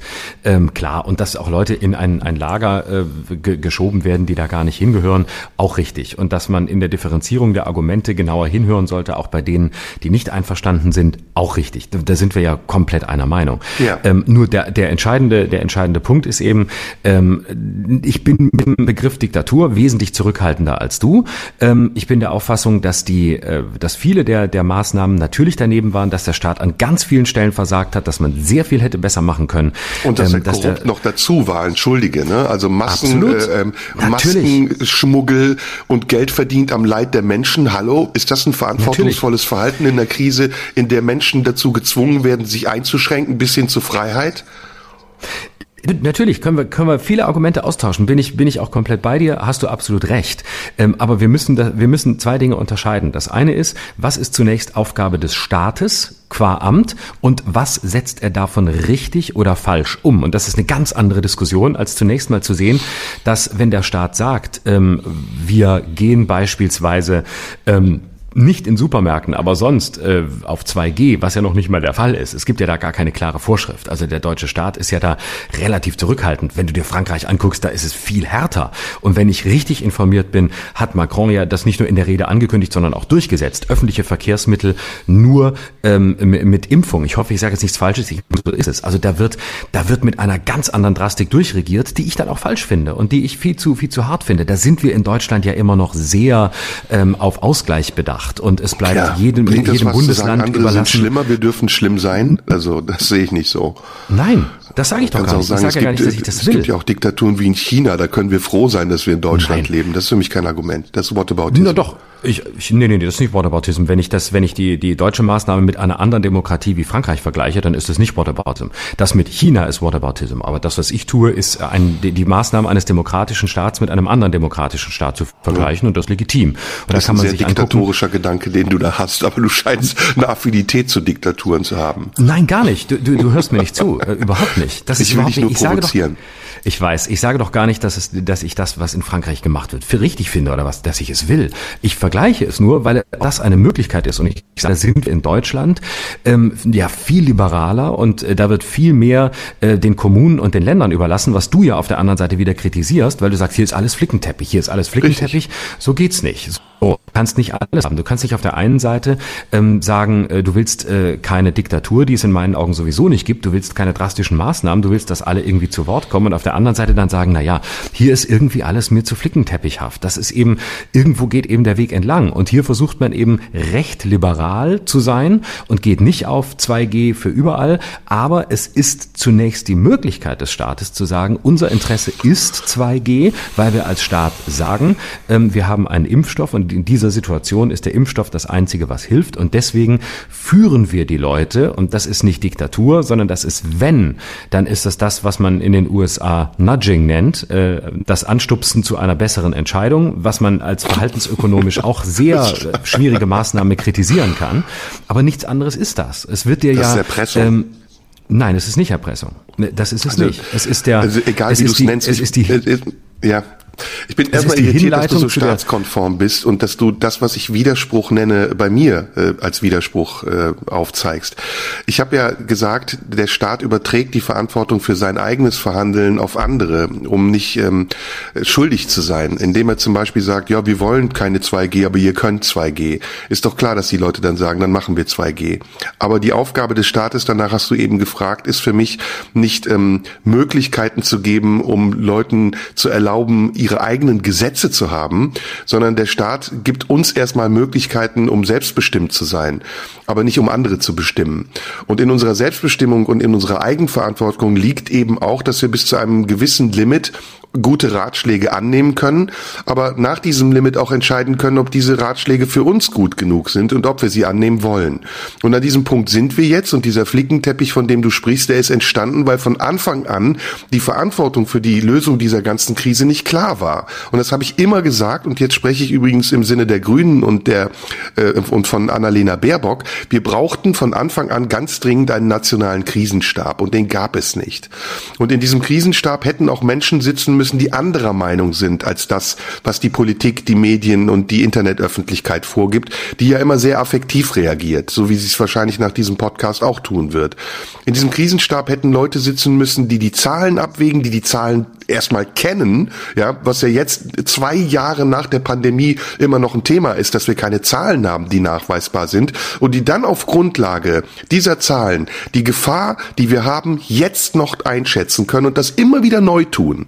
Ja, meinetwegen einmal die Woche, einmal pro Tag ist mir scheißegal, habe ich hier in diesem Podcast gesagt, die sollen sich zusammensetzen und jeden Tag aufs Neue darüber nachdenken, welche Maßnahmen angemessen sind.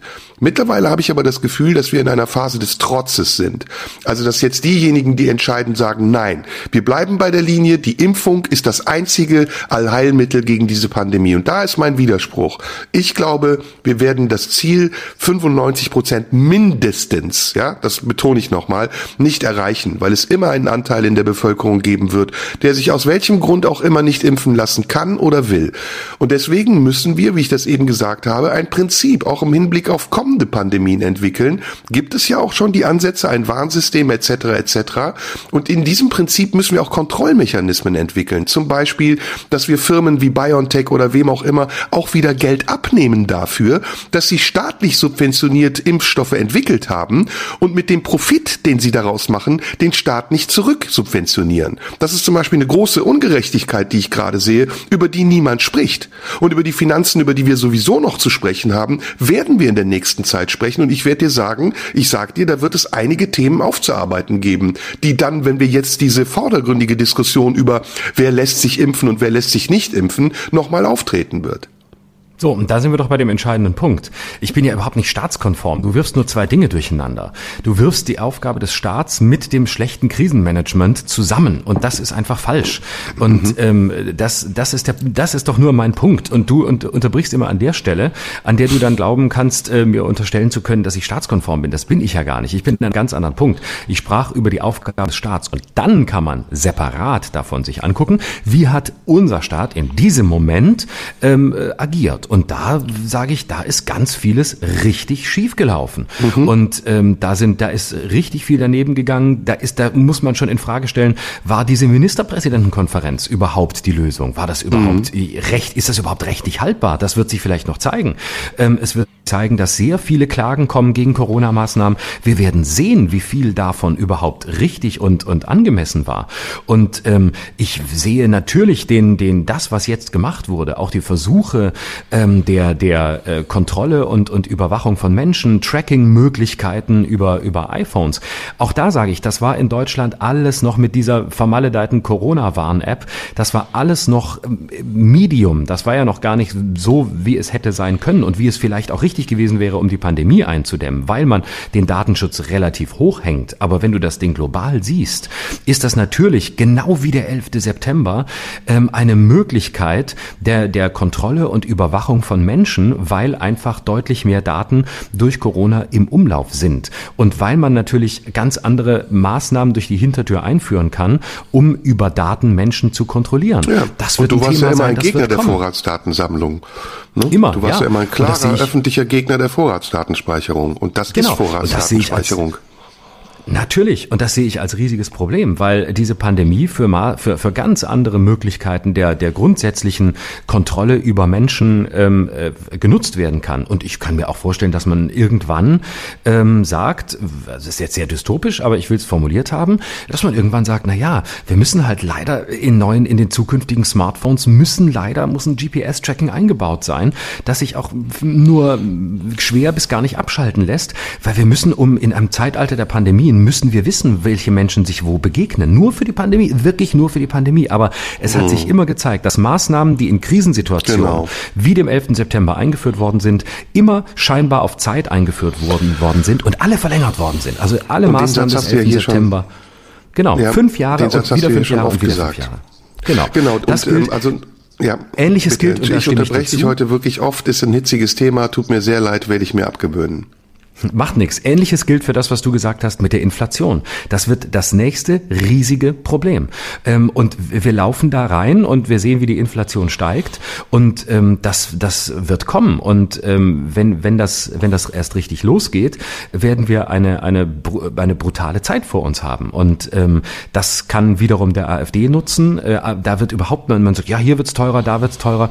Das war klar, das war vorhersehbar. Auch das hätte man verhindern können, genau wie eine Pandemie vorhersehbar war. Schon im Jahr 2012 gab es dazu klare Zahlen und klare Analysen, dass irgendwann im globalisierten Zeitalter soweit sein wird und dass man darauf vorbereitet sein muss. Und die Inflation ist auch keine Überraschung. Und auch hier ähm, sind versagt der Staat, weil seine Maßnahmen nicht auf der Höhe der Zeit sind und weil nicht rechtzeitig Einhalt geboten wird, sondern weil man die Diskussion wo, woanders hin verlagert und weil man sagt, na ja, ähm, wenn alles jetzt ein bisschen teurer wird, na ja, wir brauchen jetzt auch wieder Steuereinnahmen und ähm, wir haben ja auch viel Geld ausgegeben äh, und man läuft da sehenden Auges in den nächsten Schritt rein. Und jetzt sage ich noch was, und das ist auf, auch auf die Gefahr hin, dass es ahistorisch ist. Ich versuche es in, in große Anführungszeichen zu setzen. Wenn wir vor Corona schon davon ausgegangen sind, dass wir eine maßlos überhitzte Debatte haben, wenn wir schon davon ausgegangen sind, dass die AfD äh, in gefährliche Höhen steigt, was nur durch Corona ein bisschen gebremst wurde, weil diese, weil diese Partei einfach kolossal versagt hat. Ähm, wenn wir schon vorher sagten, naja, das ist alles, das ist alles hier so ein bisschen, äh, die, die Debattenlage und die, die Zuspitzung und die, die Gegnerschaft innerhalb der Gesellschaft, die Lagerbildung, ähm, äh, die Spaltung der Gesellschaft ist riesig, was sie ja war. Ähm, und jetzt kommen wir in eine Phase, die man langsam Post-Corona nennen kann. Wenn wir uns dann angucken, dass jetzt noch eine Inflation dazukommt, plus die Aufladung, die vorher schon da war und durch Corona gestärkt wurde, dann sind wir, und das in Anführungszeichen, aber dann sind wir tatsächlich von einer Situation der 20er Jahre des vergangenen Jahrhunderts gar nicht mehr so weit entfernt. Denn was äh, im Moment als starkes Argument immer galt, wenn man sagte, na ja, ist ein bisschen wie in den 20er Jahren, was meistens daneben lag historisch, war das einzige überzeugende Argument wirklich dagegen, ähm, naja, aber wir haben ja gar keine Inflation wie damals. Das war ja das große Problem. Ähm, dadurch konnte der Faschismus ja erst auch groß werden. Und ähm, wenn das jetzt noch dazu kommt und eventuell äh, noch deutlich wird, wie viele der Maßnahmen tatsächlich nicht gerichtsfest waren, äh, dann können die ganzen Truppen die AfD sich freuen, wenn sie sich nicht komplett selbst zerlegen, weil dann werden sie wieder Zulauf kriegen. Das ist mir im Moment noch zu weit weg. Ich würde gern äh, noch mal ganz kurz bei bei den aktuellen Maßnahmen und der Situation bleiben. Und der Anlass dieses, äh, wie ich finde, sehr interessanten Gesprächs ist ja, dass wir über 2G sprechen wollten. Und zwar nicht 2G in Veranstaltungen, die man sich aussuchen kann, sondern für Dinge, die man fürs Leben braucht. Und da waren wir ja in vielen Dingen sogar einer Meinung, so wie ich glaube, dass wir sowieso in vielen Dingen einer Meinung sind. Mal abgesehen davon, dass ähm, ich dich auch gerne provoziere, wenn ich sage, du seist staatskonform, bist ja, bist ja eine Systemhure. Ähm, aber das Schöne, das Schöne ist ja, dass wir uns äh, im, im Großen einig sind, aber in den Details eben nicht. Und das, das, macht, genau. ja die, das macht ja eine schöne Debatte auch aus, dass man so in, in eine ähnliche Richtung guckt und ähm, weiß, äh, ja, wir, wir wissen, wir sind beide nicht ganz blöd, ähm, zwar auch nicht ganz schlau, aber irgendwo dazwischen und ähm, wir sind halbwegs vernünftig. Aber im Großen gucken wir in die gleiche Richtung, aber im Detail ähm, wird es dann eben kontrovers. Und das ist ja, ja. das Schöne, unter, unter ja. diesem Horizont diskutieren zu können. Da sehe ich jetzt drei oder vier Punkte, die eine ganz große Rolle spielen und die wir, die wir vielleicht mit unserer Klugheit, die du eben beschrieben hast, auch nochmal auswerten können. Ähm, ganz einfache Oberbegriffe. Es geht um einen soziologischen Aspekt, es geht um einen psychologischen Aspekt, es geht um einen politischen Aspekt und es geht um einen Aspekt, der mit Medien und Internet zu tun hat. Diese Aspekte haben auch untereinander eine Verbindung. Der soziologische hat mit dem Internet zu tun, der politische hat mit den Medien zu tun und die anderen haben auch jeweils miteinander zu tun. Der soziologische Aspekt, den ich meine, ist, dass wir uns als Gesellschaft hinterfragen müssen. Wir sind in äh, einer Situation, in der wir eigentlich zusammenhalten müssten und in der wir gemeinsam vernünftige Lösungen brauchen. Aber was passiert, ist das Gegenteil. Wir driften auseinander. Wer kann also dafür sorgen, dass wir wieder zueinander finden? Da sehe ich die Verantwortung der Politik, indem sie eben versöhnlich ist und indem sie auch ihre Verantwortung für alle zu sprechen wahrnimmt und nicht spaltet oder spalterischen Tendenzen Platz gibt. Und das tut die Politik im Moment, indem sie eben Möglichkeiten offen lässt für diejenigen, die davon profitieren wollen, aber anderen Möglichkeiten verwehrt für diejenigen, die darunter leiden. So, das ist, finde ich, ein ganz wichtiger Punkt, dass da die Politik einen Richtungswechsel eingehen muss. Es darf also auch keine Stigmatisierung geben. Das, was ja im Moment äh, inoffiziell passiert. Also die Stigmatisierung derer, die für sich eine Entscheidung treffen äh, und damit auch eine Zuordnung in irgendein Lager. Auch das ist meiner Meinung nach falsch. Da müssen wir auf jeden Fall einen anderen Weg finden, miteinander umzugehen. Der zweite Punkt, den ich genannt habe, ist der psychologische. Wir sind alle kaum noch dazu in der Lage einzuschätzen, wie sehr wir eigentlich unter dem Einfluss unserer eigenen Angst entscheiden und wie sehr wir eigentlich auch unter dem Einfluss der Angst der anderen stehen. Wir leben seit zwei Jahren in einem Ausnahmezustand. Wir erleben Dinge, die wir uns so vorher nicht vorstellen konnten. Jeder Schritt, den wir tun, jeder Atemzug, den wir nehmen, könnte kontaminiert sein oder eine Gefahr bedeuten. Und aus dieser Position heraus Entscheidungen zu treffen, ist unglaublich schwer, weil sie einem den Blick nicht ermöglichen, den man braucht, um vernünftig zu entscheiden, den weiten Blick. Wir gucken also immer sehr, sehr kurzfristig und es ist auch richtig, dass wir das tun, weil wir uns alle schützen wollen. Aber darüber hinaus brauchen wir auch einen anderen Blick, nämlich den in die Zukunft. Und die Frage, die wir uns in der Zukunft stellen müssen, ist, was machen wir eigentlich, wenn neue Pandemien kommen? Wie reagieren wir da jetzt drauf? Mit den Möglichkeiten und den Erweiterungen, zugleich aber auch den Einschränkungen unserer Freiheit, bedeutet das, dass wir dauerhaft ein Problem haben, wenn wir auf Pandemien und solche Umstände wie jetzt immer nur mit restriktiven Maßnahmen Maßnahmen reagieren und mit Maßnahmen, die aus unserer unmittelbaren Angst entstehen.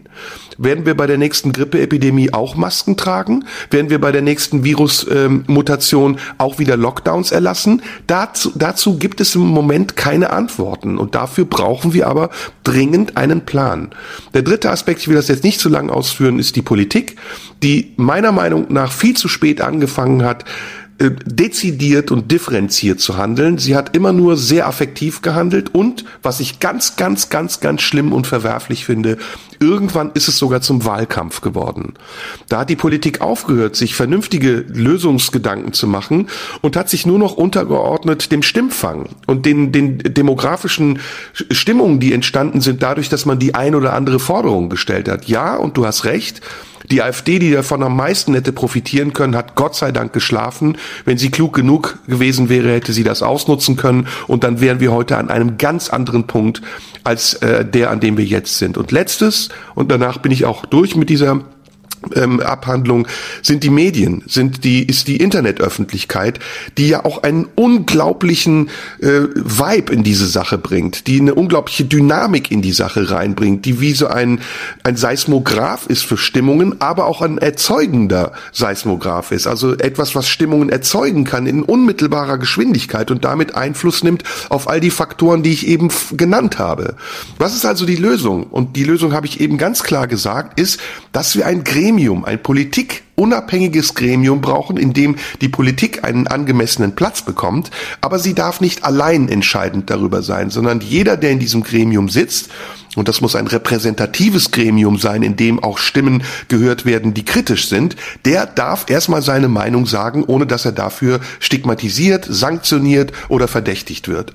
Und das haben wir nicht gemacht. Das war zu spät in Bezug auf die jetzige Pandemie. Das können wir aber immer noch machen in Bezug auf die kommenden Pandemien. Und dann sind wir an dem Punkt, den ich eben gesagt habe.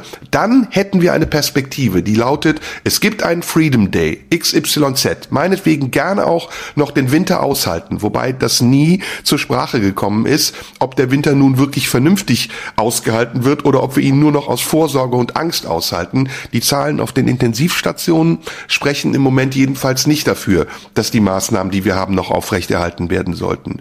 Aber dann sind wir an dem Punkt, an dem wir sagen, so, wir haben daraus gelernt. Alles andere übrigens, was du gesagt hast, stimme ich dir vollkommen zu. Die Finanzkrise, die auf uns zukommen wird, Arbeitslosenzahlen, die steigen werden, existenzielle Nöte für die, die am wenigsten verdienen, verdienen, während die, die am meisten verdienen, davon profitieren werden. Das sind noch Dinge, über die wir uns jetzt gar keine Gedanken machen können, weil sie viel zu weit weg sind, aber sie werden kommen. Also ich denke mehrere Punkte dazu. Das Grundproblem äh, ist ja, dass wir ist ja die Frage, wie lernen wir aus Fehlern? Und ähm, meine große Sorge ist, dass wir auch aus dieser großen Krise wieder nur ganz bedingt lernen werden, nämlich dann, wenn Gerichte entsprechende Entscheidungen treffen. Ähm, das ist zunächst die gute Nachricht. Es gibt ja schon jetzt viele Klagen, habe ich vorhin schon gesagt. Es wird noch viele weitere geben und wir werden dann im Nachhinein sehen, ähm, was äh, richtig war, was angemessen war, was nicht angemessen war und es werden Gerichte dann auch aus aussprechen, wie es in Zukunft zu machen sein wird, um es vielleicht demokratischer oder anders zu machen. Das ist die gute Nachricht. Wir leben in einem Rechtsstaat, das heißt, ähm, es ist Versuch und Irrtum. Ganz vieles in dieser Zeit war Versuch, konnte auch nur Versuch sein. Ähm, vieles hätte man besser versuchen können, wenn man besser vorbereitet gewesen wäre, was auch möglich gewesen wäre. Aber am Ende ist natürlich in einer solchen Situation der Versuch das Mittel der Wahl und da täuscht man sich, da macht man Fehler, aber dann muss man aus den Fehlern lernen. Aber gleichzeitig haben wir immerhin einen Rechtsstaat. Das Problem ist, dass in anderer Hinsicht wahrscheinlich nicht gelernt werden wird. Ich glaube nicht, dass es dieses Gremium geben wird, das du völlig zu Recht ansprichst. Ich glaube nicht, dass es äh, Institutionen geben wird, die wirklich langfristig denken, mittelfristig denken, mittelfristig arbeiten, um ähm, in Zukunft eben zu wissen, dass das, was kommen wird, wahrscheinlich auch eintreten wird, nämlich die nächste Pandemie. Und da habe ich große Sorgen, dass wir diese lange Sicht, diesen langen Atem, diesen, diesen Blick nach vorn wirklich ernst nehmen und entsprechend frühzeitig reagieren. Das hat in meinen Augen so gut wie nie geklappt. Es ist immer dann erst soweit, wenn die Krise da ist, wenn es sichtbar ist. Um ein kleines harmloses Beispiel im Vergleich zu nehmen, es wurde erst dann bei Stuttgart 21 auf die Straße gegangen, als man in Stuttgart gesehen hat, dass da ein Lochboden ist und dass da wirklich ein Bahnhof gebaut wird. Und dann plötzlich ging es um die Käfer und vorher hat man gesagt, na ja, irgendwie, hm, mal gucken, aber als im Grunde alles entschieden war, sind sie auf die Straße gegangen. Und dieses, dieses, ähm, diese, diese Inkompetenz äh, nach vorne zu denken und wirklich aus Fehlern groß zu lernen, das halte ich für ein großes Problem. Leider befürchte ich deshalb, dass es dieses Gremium nicht geben wird. Und man muss aber auch sehen, dass ähm, zugleich man ja auch nicht, wie du es ja manchmal tust, so von der Politik sprechen kann. Es gibt ja nicht die Politik. Es, es, man hat an der FDP beispielsweise gesehen, dass es ja eine tatsächlich eine, eine sehr liberale Position gab, die, die sehr, die, die nicht in die, in die AfD-Richtung abgedriftet ist, also nicht gesagt hat, hier alles Quatsch äh, und, und äh, es soll keine, es soll keine Maßnahmen geben, sondern die immer wieder gesagt haben, wir müssen in einem bestimmten Maß mehr Selbstverantwortung ähm, zulassen und wir müssen auch viele Maßnahmen kritisch kritisch sehen, aber in ganz klar demokratischen Bahnen haben die argumentiert. Das muss man wirklich sagen. Und dafür sind sie ja jetzt bei der Bundestagswahl auch belohnt worden. Deswegen werden sie vermutlich auch Teil einer Koalition sein. Also auch da gab es ja nicht die Politik, sondern innerhalb der Politik ähm, ganz, ganz verschiedene, ganz verschiedene Stimmen. Und ähm, ich würde auch gerne, auch wenn es eine Kleinigkeit ist, ich finde total schwierig, dass wir seit Corona permanent von einem Ausnahmezustand sprechen. Ähm, das ist so, das ist so ein apokalyptischer Begriff. Das, das ist im Grunde so ein Begriff, der. So hieß doch ein der, Programm von dir. Natürlich, deswegen weiß ich ja auch, deswegen kenne ich mich ja auch mit dem Begriff so gut aus. ähm, ich würde da eher von einer Ausnahmesituation sprechen, weil der Zustand ist immer, das ist immer so der Vorbote des apokalyptischen, bald geht, bald geht alles unter und ist im Grunde genau der Vorbote, als Begriff schon der Vorbote der Maßnahmen, die du natürlich zu Recht auch kritisierst, nämlich die, die dann wirklich in den semidiktatorischen Bereich gehen. Deswegen finde ich immer dieses, dieses Ausnahmezustandgebrüll ein bisschen schwierig. So, das ja, war jetzt meine Gegenrede. Ja, abgesehen davon, dass dein Programm so hieß, so schlimm scheinst du den Begriff ja nicht gefunden zu haben. Aber ich weiß, was du meinst. Ähm, äh, äh, lass uns mal noch was anderes sehen. Ähm, wir sind ja heute monothematisch, ist ja auch in Ordnung. Wir müssen ja nicht mal drei Themen hier abhandeln. Finde das sehr gut, mit dir darüber zu sprechen, weil ich vieles von dem, was du sagst, auch nachvollziehen kann. Auch übrigens das mit der Politik. Also das stimmt, die Politik ist mehr als nur die Politik. Sie ist eine Zusammensetzung aus unterschiedlichen politischen Richtungen. Ähm, aber schauen wir noch mal nach Frankreich. Was, was passiert denn in Frankreich? Wollen wir die Verhältnisse haben, die in Frankreich sind, dass der Staat, wie du sagst, durchregiert und Menschen auf die Straße gehen und immer aggressiver werden? Wir sind im Moment an einem Limit. Ich, ich sag dir das, es ist meine feste Überzeugung, das, was im Moment noch so friedlich wirkt und sich auf theoretischen Ebenen abspielt, vielleicht sogar erhitzte Debatten im Internet, das ist nicht mehr weit davon entfernt, zu einer Widerstandsbewegung zu werden, die auch militant sein kann. Und wir sehen das. Wir sehen äh, Anschläge auf Impfzentren. Wir haben jetzt in der letzten Woche Anschläge auf Politiker erlebt. Also da, da verändert sich gerade etwas in unserer Gesellschaft und wir reagieren da nicht drauf. Äh, und schon gar nicht so, dass wir diese Stimmen integrieren und sagen, okay, ihr habt einen Platz in der Gesellschaft und diesen Platz dürft ihr auch behalten, wenn ihr vielleicht nicht äh, der Mehrheit entsprecht, sondern wir versuchen diese Leute irgendwie abzugrenzen von uns oder uns von diesen Leuten abzugrenzen. Und was passieren wird, meiner Meinung nach, und das mag jetzt sehr schwarzmalerisch sein, ist, dass sich diese Menschen, diese Gruppierungen, die ja übrigens, wie du selber festgestellt hast, aus unterschiedlichen Richtungen kommen, zusammenschließen werden und dass in diesem Zusammenschluss etwas sein wird, was wie ein, ich möchte es jetzt nicht äh, ähm, Corona-Terrorismus nennen, aber was tatsächlich unberechenbar sein wird. Und ich finde, wir haben jetzt noch die Möglichkeit, indem wir zurücksteuern, indem wir vor allen Dingen auch maßvoll mit dieser Situation umgehen. Wir haben jetzt noch die Möglichkeit, Argumente auszutauschen. Und wir sehen ja, wie schwer das ist. Also wenn wir beide schon hier so äh, hitzig debattieren und wir sind uns sehr zugetan, das wissen unsere Zuhörer, wie diskutieren erst die, die sich komplett gegenüberstehen und nicht versöhnlich sein wollen dann ist das für mich eine Frage, die wir jetzt noch beantworten können, die wir beantworten müssen, und zwar ganz dringend, weil wenn wir das nicht tun, dann wird es eine Entwicklung nehmen, die vielleicht sogar viel schlimmer ist als das, was wir befürchten an Folgen von Pandemie und Corona. Die Radikalisierung sehe ich auch. Ich sehe auch das große Problem, dass das Potenzial äh, dessen, was noch äh, Querdenker heißt oder aus diesem Corona-Milieu äh, entsprungen ist, äh, groß ist. Viel größer als viele andere Gruppierungen, weil es eben nicht nur Reichsbürger und Rechte und irgendwelche Nazis sind, die sich da zusammentun, sondern äh, ein, ein ganz gefährliches Gebräu. Und weil es eben, ich würde schon sagen, weil, weil da potenziell wahrscheinlich 20 Prozent der Bevölkerung anschlussfähig sind.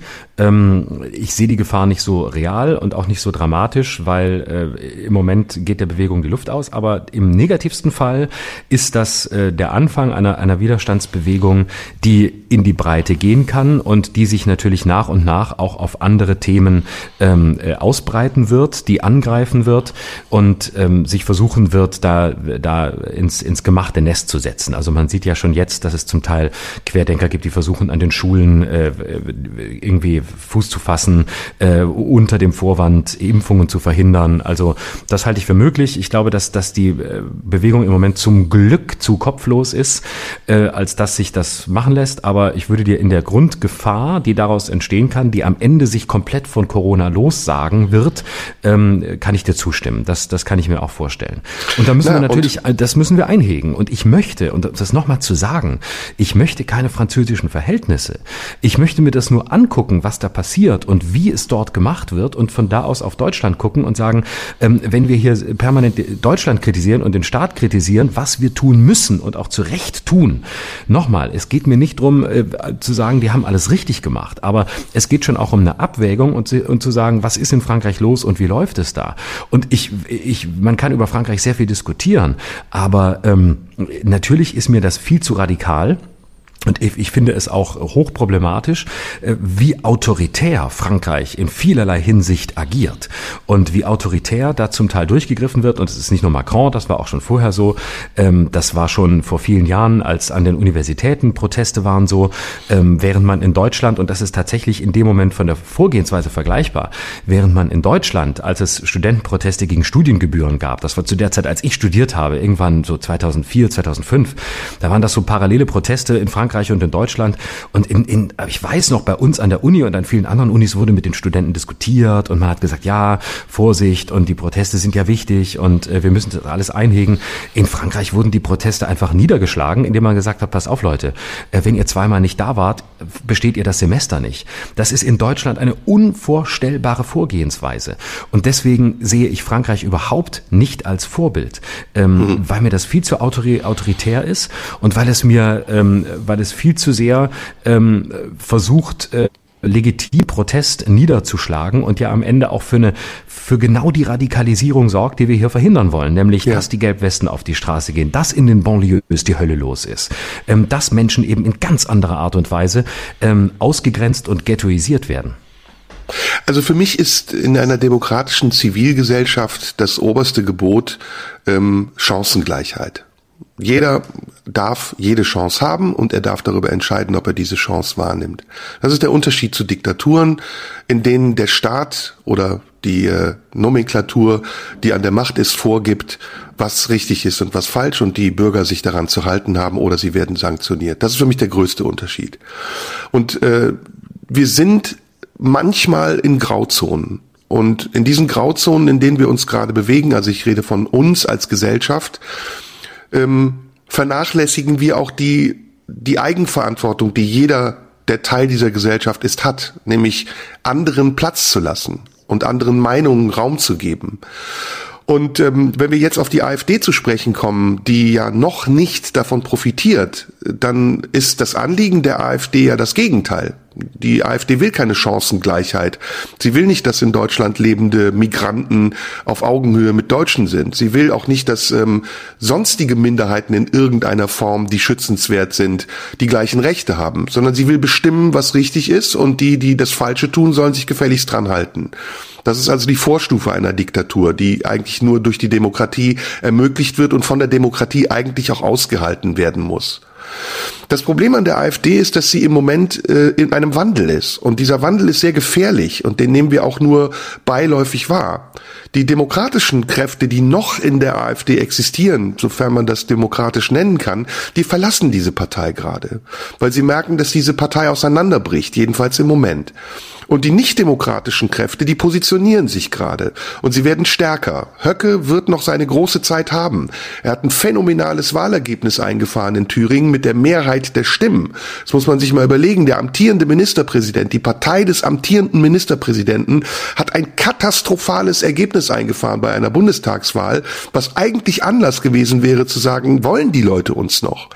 Und wenn du dieses Beispiel siehst, dann kommt mir die AfD gerade vor wie ein Haufen Krokodile, die in, in einem ganz stillen Teich lauern, bis die Beute ihnen vor die Nase kommt und dann werden sie zuschnappen. Das ist das, was ich im Augenblick als ganz große Gefahr sehe. Und ich denke, wir müssen ähm, uns natürlich auch Beispiele nehmen an anderen Ländern, in denen die Wut dieser Corona-Gegner, Leugner, wie du sie auch immer nennen äh, magst, sich formiert zu einer Bewegung.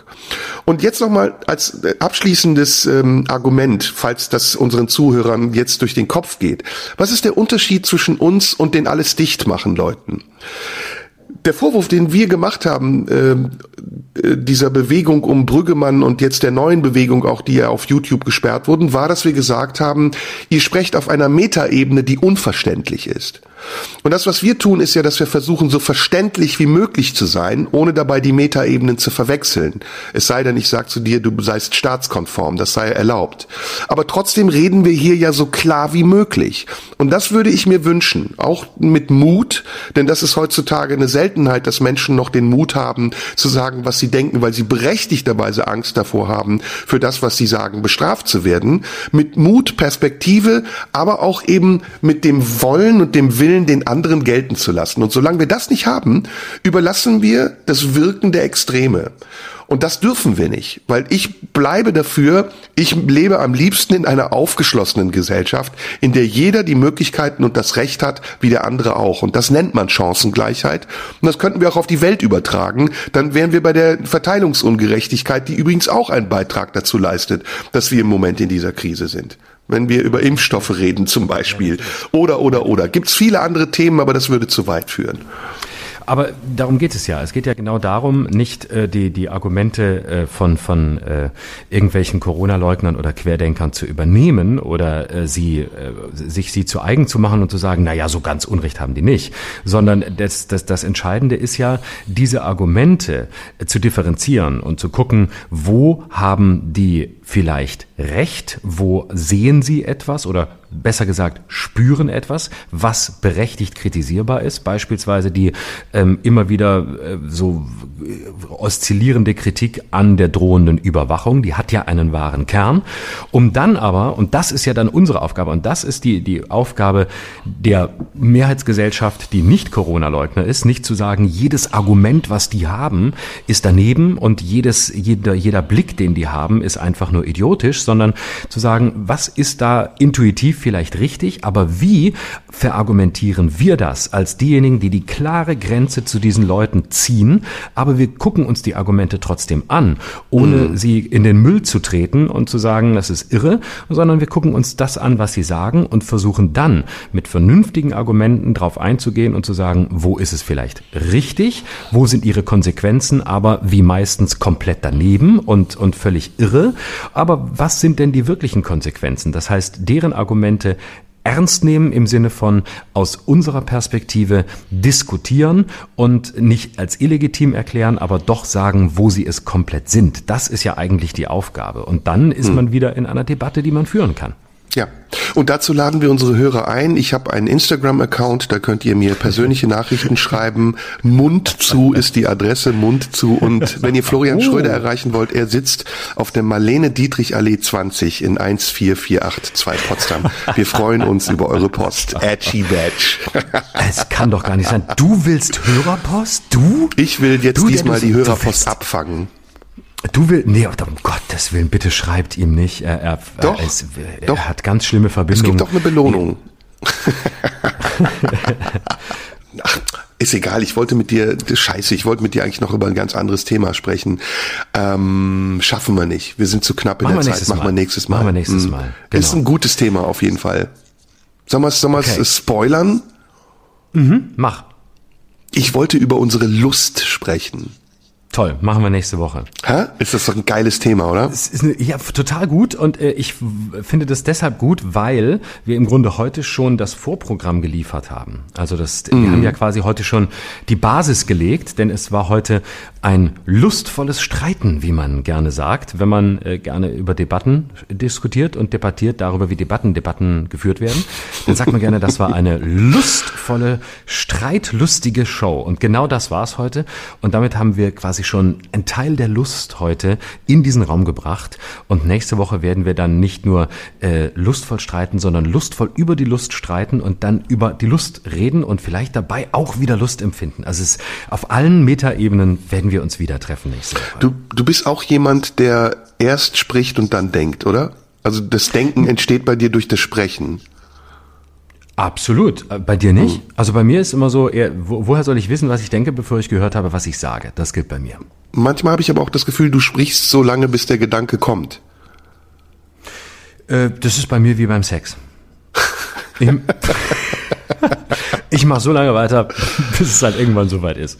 Ach, Und wenn dann keiner mehr da ist, ist auch egal. Ja. Hast du gehört, was ich gesagt habe? Ich liebe dich auch. Ja, also, so können wir enden. Ich fand, das war echt ein super Gespräch. Ähm, ich hoffe, unsere Zuhörer fanden das auch so.